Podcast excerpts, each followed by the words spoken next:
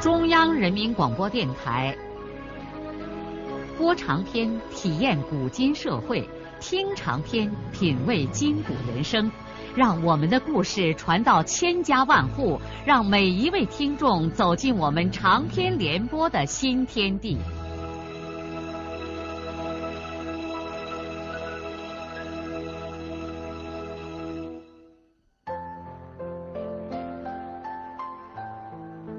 听众朋友，请继续欣赏荣获茅盾文学奖的、由中国文联出版社出版的路遥的长篇小说《平凡的世界》，由李野墨演播。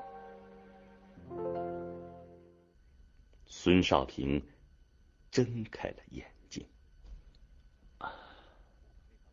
他看见那道可怕的伤疤从额头的发愣起斜劈过右眼角，一直拉过了颧骨，直至脸颊，活像调皮孩子在公共厕所墙上写了一句骂人的话以后划下的惊叹号。他猛地把那面镜子摔在水泥地板上，一声爆响。镜子的碎片四处飞溅，接着他一下子伏在金秀的床铺上，埋住脸，痛哭起来。他听见了敲门声，是秀和兰香回来了。他爬起来，用秀的毛巾开去了脸上的泪痕。接着，匆忙的拉过扫帚，把满地的碎镜片扫到门后。在手捉住门锁柄的时候，他停留了片刻，以便使自己镇静下来。尽管他知道这是徒劳的。在门打开的一刹那间，他看见两个妹妹都怀里抱着一堆吃的东西，脸色苍白的。愣着看他，他们显然感到这屋里曾经发生了什么事。其实孙少平脸上的神态就说明了这一点。不过妹妹们很快说笑着走进来了，以后他们一直都装着没有看见门背后的那一堆碎镜片。两个女孩子像演戏一样大声说笑着，甚至有点咋咋呼呼的，在桌子上铺开一块干净的白布，然后把那些罐头、啤酒、果子露、牛肉、面包等等吃的东西都摆好，让少平坐到上席上，并且开玩笑的称他为革命老前辈。吃过东西之后，少平没有让他们送他，自己一个人来到大街上。最为严重的时刻，也许已经过去了。现在，孙少平行走在这人流如潮的大街上，不管有多少含义复杂的目光在他脸上扫射，他也坦然如常。不知道为什么，他甚至感到自己的精神渐渐的兴奋起来。他在一个个体户的小摊上买了一副墨镜，随即就戴了起来，部分的遮掩了脸上的那道疤痕。接着，他又到商店买了一件铁灰色风雨衣，穿在身上。这个打扮加上那道疤，奇特的使他具有了别一种男子汉的魅力。这正是他想象中自己的新形象。在下午剩下的最后一点时光里，他还到新华书店买了几本书，其中他最喜欢的一本书是一些原材料对人类未来的影响。当天晚上，他静静的坐在小旅店的房间里，分别给妹妹仲平和金秀写了两封信。在给兰香和仲平的信中，他向他们阐述了为什么他现在不想来大城市工作的想法。他说，他也许一辈子都可能和煤炭打交道。在给金秀的一封很长的信中，他主要向金秀表明他为什么不能和金秀结合的理由。他祝愿亲爱的金秀和顾养民或者别的一个男人幸福的生活。第二天，孙少平提着自己的东西在火车站。发出了那两封信，就一个人悄然的离开了省城。中午时分，他回到了久别的大牙湾煤矿。他在矿部前下了车，抬头望了望高耸的选煤楼、雄伟的干石山和黑黝黝的煤堆，眼睛里忍不住涌满了泪水。温暖的季风吹过了黄绿相间的山野，蓝天上是太阳永恒的微笑。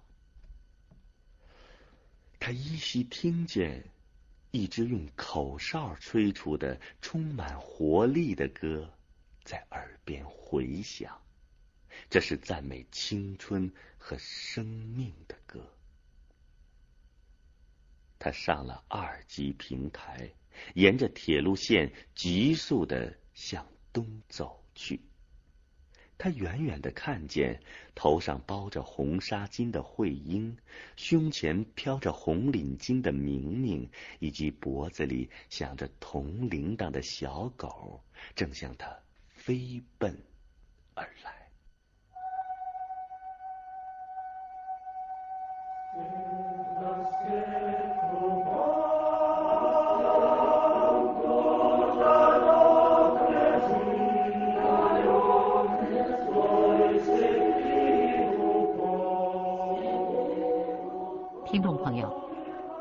我们第三次听到这首路遥生前最喜欢的俄罗斯民歌《草原》的时候，百万字的长篇巨作《平凡的世界》到今天就全部播送完了。路遥为我们讲述的故事虽然结束了，但生活中的故事还在继续。许多听众朋友来信讲述了他们不平凡的故事，在这里。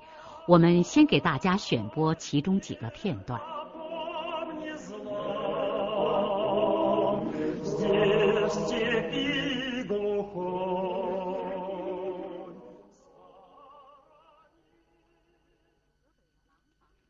河北廊坊武警学院管理系一队的鲁强元讲述了他听《平凡的世界》的故事，生命中最值得珍惜的时光。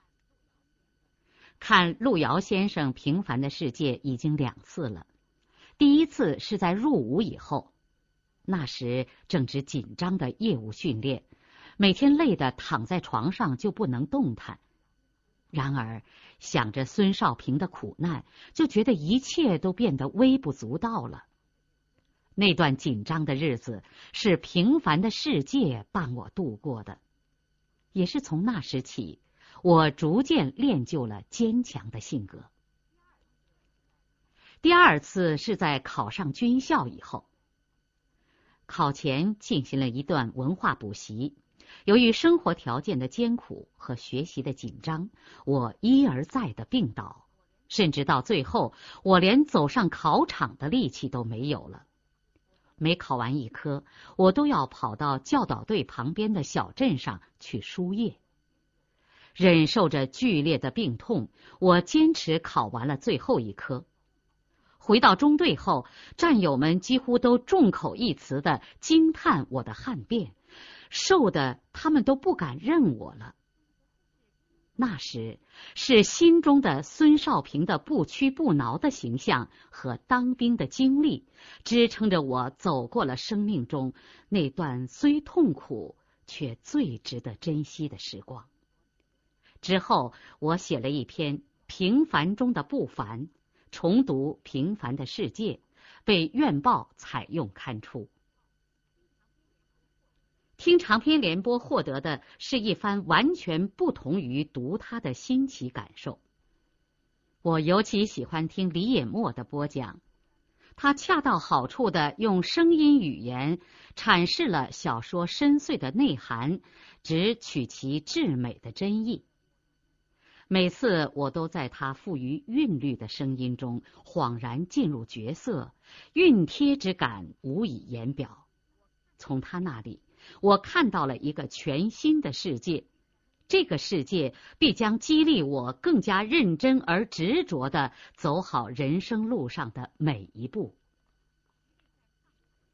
一位在上海读大学、读研究生、当教师、没有留下姓名的听众朋友的心声。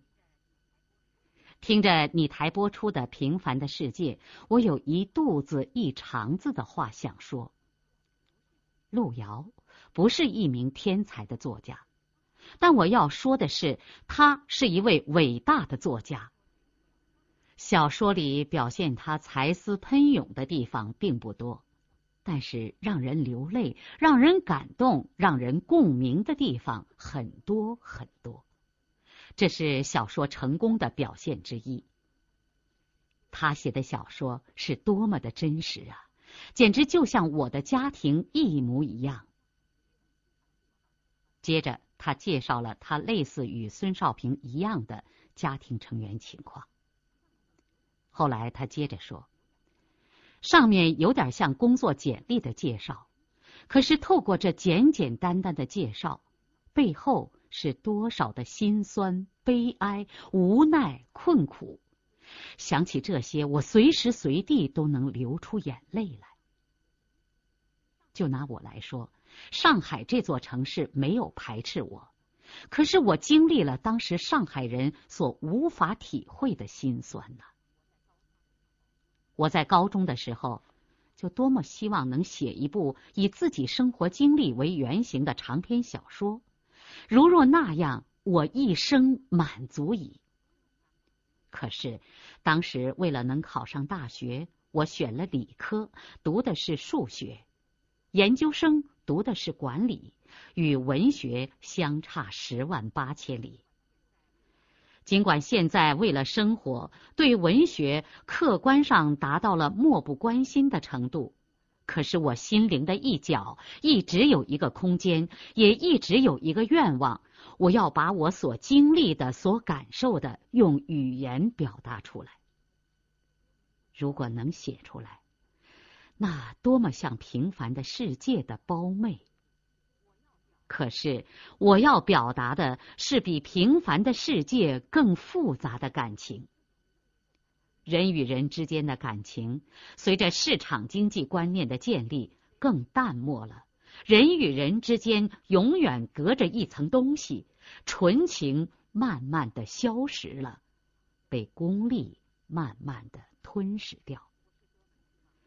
我是多么希望回到过去那贫穷、那温暖、温馨的环境中。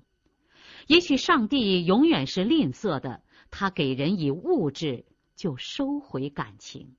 人们的物质丰富了，而感情却贫乏了。我常常感到悲哀和无奈。我的财力是多么有限啊！我心情汹涌的波涛，流露笔端的却是如此贫乏的语言。用如此贫乏的语言，又怎么能创造出平凡的世界的胞妹呢？我人生最大的悲哀就是我没有底蕴，我的幼儿教育和少年教育太欠缺了。在我的观点中。一个人一生中所能达到的高度，在二十岁之前就确定下来了。自古英雄出少年是至理的名言。三十好几而未立，人生又能做什么呢？我不是抱怨，我也不停止努力追求，可是我常常力不从心，这是人生最大的悲哀。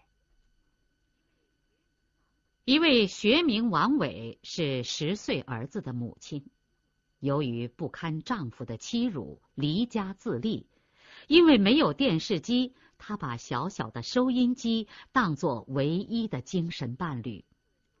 偶然一次收听到《平凡的世界》，就被小说中的人物和播讲者的声音所吸引。他讲述了自己婚姻的不幸故事，是平凡的世界在支撑着他，是老母和儿子在维系着他。他来信讲述了平凡的世界外的不凡遭际。他说：“生活。”并不会因为一个人的坚强而一帆风顺。直到现在，我毫无成绩，工作时有时无，收入的大部分都用在付房费上。日常生活的清苦也算不上什么，只是我越来越看不到希望，我的勇气被残酷的现实磨练的所剩无几。我不知道自己还能坚持多久。我的路还能走多远？编辑同志，你我本来素不相识，是广播让我认识了你，让我有了对你倾诉的想法。事实上，我能对谁诉说呢？我不知道孙少平最终的命运如何，更不知道自己怎样面对今后的人生。真的好累，好。来自深圳机场鹏运达航空运货公司张允强的信，表达了平凡的世界是我们的真爱。有位上海的听众朋友周飞给编辑叶咏梅写信，想请编辑帮他分析一下这部小说的主题、人物以及现实意义。现在我在这里代表编辑叶咏梅播送他在十三年前选用录制这部书时采访路遥后写的一篇文章，希望这篇文章能够帮助回答这位听众朋友的问题。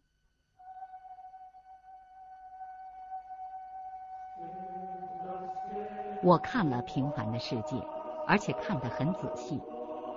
他又把我。带回了那片一直使我眷恋而深情的土地。书里的一切对我来说是那么熟悉、亲切，仿佛我就生活在这些人当中，能感到他们的音容笑貌、喜怒哀乐。正如评论家刘建军同志说：“这平凡的人物和世界，正是历史的主体。”正是我们每一个人生命的重要组成部分，正是人类各种情感和追求潜伏着的奔流。智慧的哲学家常从这里给人们揭示历史和人生的意义；富有才情的艺术家常从这里发现了令人们灵魂颤抖的美。是的。路遥这部作品有一个重要的追求，一个重要的思想追求，一种人生哲理的艺术表达。为了他的追求，我多么希望把他的新作录制成广播剧，早日同生活在平凡的世界里的普通人见面了。作品录制好后，在节目开播前。我又到古城西安，在陕西省作协的大院里采访了路遥。不知为啥，我这次见到他，总感到他有着某种变化。这绝不是因为他穿上了一身新潮派的石磨水洗牛仔服，也不是因为他神情中时时显现的呆滞迷惘状。是什么？我说不清。我只知道，他刚刚脱稿《平凡的世界》第三部，一切思维情感还没有从那里面走出来。你先不忙录音，等水烧开了，喝点茶再说。我的脑子里很乱，不知说啥好。路遥在他的办公室里安排了我们这次采访录音，有啥说啥。我想，听众读者最关心的，也是你最想告诉他们的。你写书就是为想宣泄你的一切，对吗？我想使这次采访轻松自如。水吱吱的响着，不一会儿就开了，使春寒袭人的屋子里增添了一丝温暖。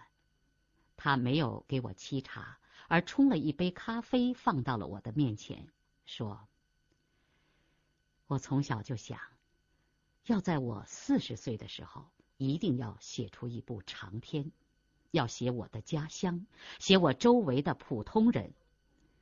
所以人生写完以后，我就开始准备写这部百万字的长篇了。三年准备，三年写作，共是六年。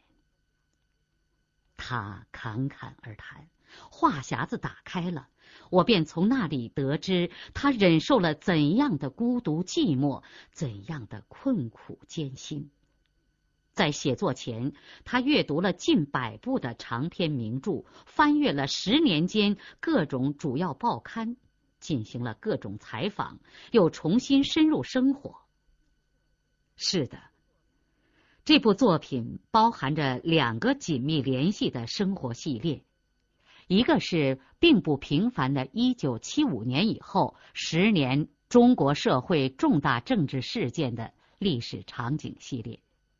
一个是在这个背景下的普通人的生活和命运的人生系列，由这两个方面构成了一个特殊时代中国社会生活的广阔深邃的历史图景，产生了这些年许多非现实主义作品所难以企及的认识价值和审美价值。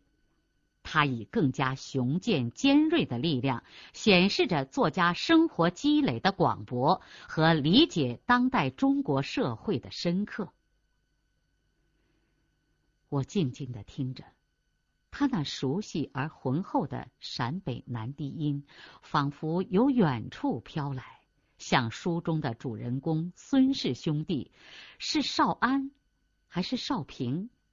我分不清。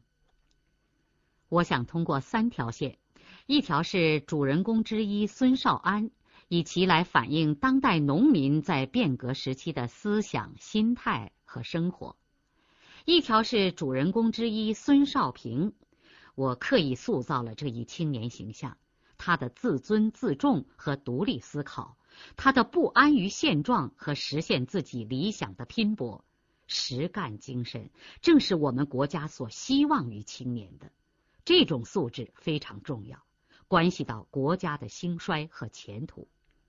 第三条线是以田福军这一干部形象来反映当代历史背景下的干部队伍状况。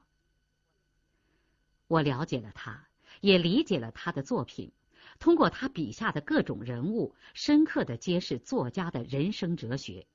人生是痛苦的，能感觉到痛苦的才是活的现实的完全的人生。人生就是追求和拼搏，只有有追求拼搏的人才是幸福的。与他的中篇小说《人生》相比，《平凡的世界》的历史背景越加广阔，社会生活越加丰富，乡土气息越加浓郁。如果说人生仅是打开那片土地的一扇小窗户，透过它只能看到咫尺见方的有限的一块小土地的话，那么平凡的世界便是一扇大门，走进去看到的是陕北那么深情的黄土地，使我们了解了生活在这片土地上的众多普通人。路遥，他正是从这些普通人中走出来的。听众朋友，刚才播送的是叶咏梅写的文章，他从普通人中走来，即中年作家路遥。历时一百五十二天，路遥百万字的长篇小说《平凡的世界》到今天为止全部播送完了。感谢听众朋友的收听、参与和写来热情洋溢的听后感，讲述了每个人自己不同的故事。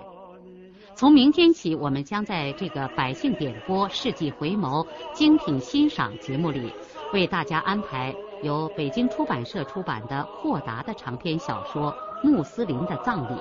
欢迎听众朋友继续收听，参与点播。并且把您的感想、体会和建议来信告诉我们。来信请寄中央人民广播电台听众工作部，邮政编码是幺零零八六六。请明天继续收听。播音：雅坤，节目编辑：叶咏梅。